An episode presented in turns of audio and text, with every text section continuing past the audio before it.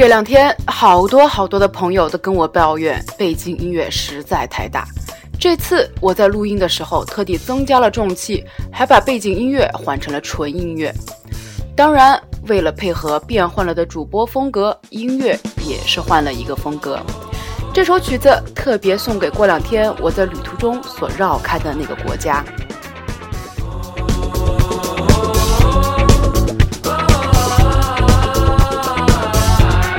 青年危机系列第三篇：大城小镇。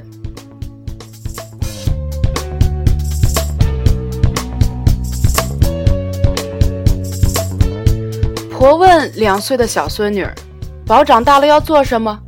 小孙女说：“宝要当医生，婆就不要每天打针了。”小宝并不知道，每天打胰岛素对于早期糖尿病人来说只是常规疗法。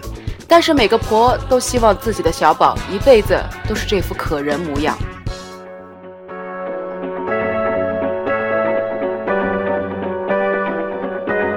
然而，从进入幼儿园开始，小宝们就有了与家庭生活不同的圈子。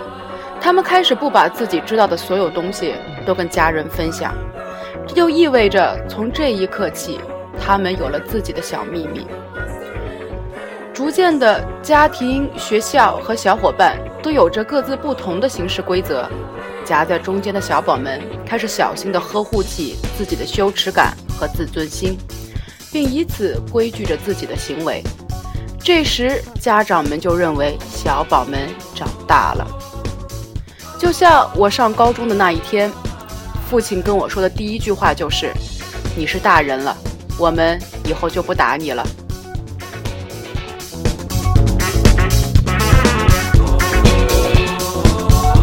所以，家长希望送我们去更好的学校读书。到底我们能学成个啥，可能不是那么重要。但是他们至少相信，好学校里好孩子多，能给我们带来更好的成长环境。或许是我比较憨厚的长相，特别博家长的喜爱。我的女朋友们如果想出去玩了，就会跟他们的父母说：“哎，我要跟王宇出去玩。”换做现在的父母，必定会知道我这个星座的人物极端危险。再有女儿敢打着我的旗号出门时，他们或许会考虑再三。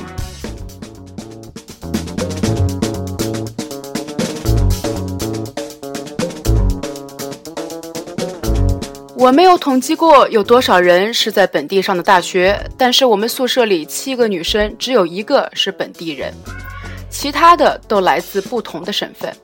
每次开学，我们最盼望的就是那个湖南妹子，她总能不负众望地带来各种腊鱼、腊肉、腊鸡。时至今日，我都没有吃过比那更好吃的湖南菜。当然，也许是因为我还没去过湖南。不过，我最期待的还是看我那位来自湖北的社长和那位来自贵州的姑娘吵架，两个人可都是吃辣的主。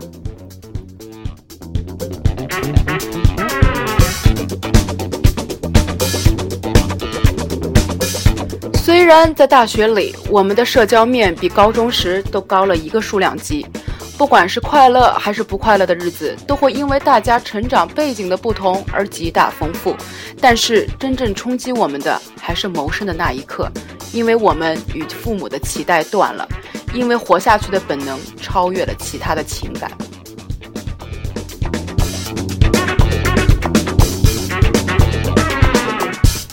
第一次独自来到北京是来面试我现在的工作，即便之前不久我刚刚作为主席带着我的团队来北京比赛，还赢得奖牌荣归故里。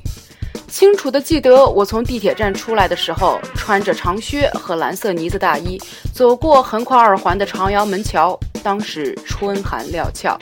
在我眼里，北京不再是旅游景点，而是一座座像擎天柱一般蹲在地上的中石化、外交部和中国银行的大楼，以及脚下密密麻麻的缓慢车流。而我就像一粒沙子，风一吹就没了。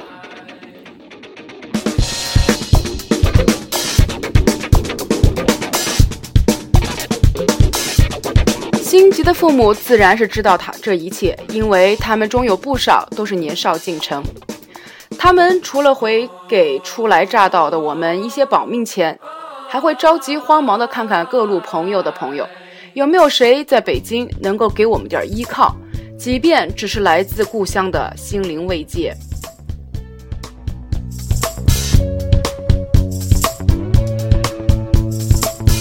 说实话，起初这是有效的，但是随着新生活的深入，这些只能成为高速公路收费站前用于减缓冲撞的塑胶桶。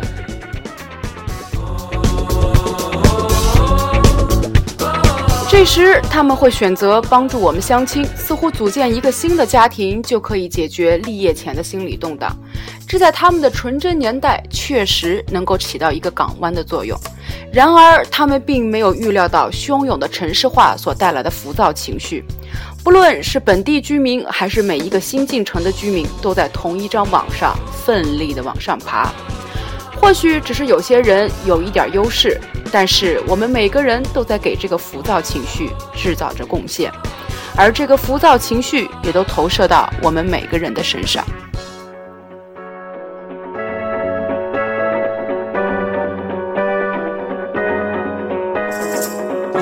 那个小镇给我们塑造起来的羞耻感和自尊心，在大城里被彻底击碎。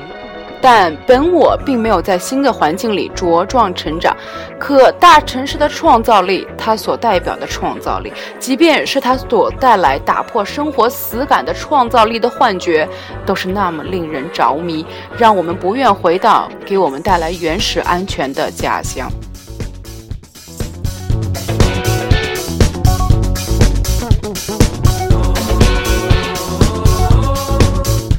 我们开始怀疑周遭，但是当我们意识到周遭无所改变的时候，便开始自己攻击自己。不幸的是，我们把这种情绪投射到父母身上，开始攻击他们，认为他们不但是不了解自己，还在强迫自己，甚至是诱导自己做自己的逃兵。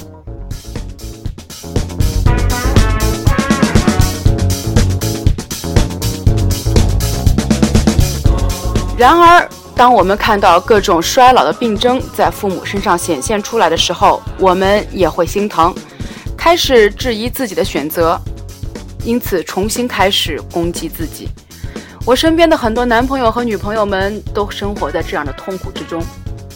最糟糕的是那些已婚的朋友，当新建家庭给我们带来被爱的感觉受到丝毫动摇的时候，它就像指数一般，把原本就已经很糟糕的负。浮躁函数变得更加陡峭，用对我们所爱的人和他们家人的攻击来减轻自己对自己攻击的痛苦。我身边离婚的小伙伴已经不能用一个手数过来了，而当我们还是小伙伴的时候，对离婚这个词儿还十分陌生。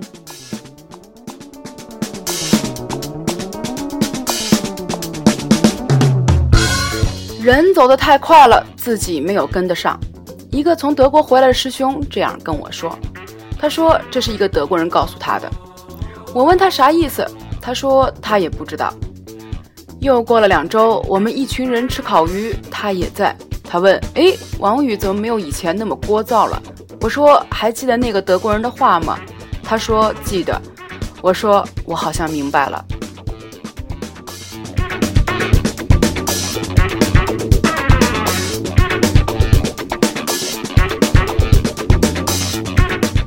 当两个人的平静的本我相遇的时候，各自都会有一种美妙的感觉，似乎是在感受到对方在触摸自己灵魂一般。或许这就是庄子里所追求的君子之交淡如水吧。只可惜，很多时候我们和身边的人因为浮躁情绪的笼罩，或者是因为各种角色情绪的扮演，而触摸不到彼此柔软的本我。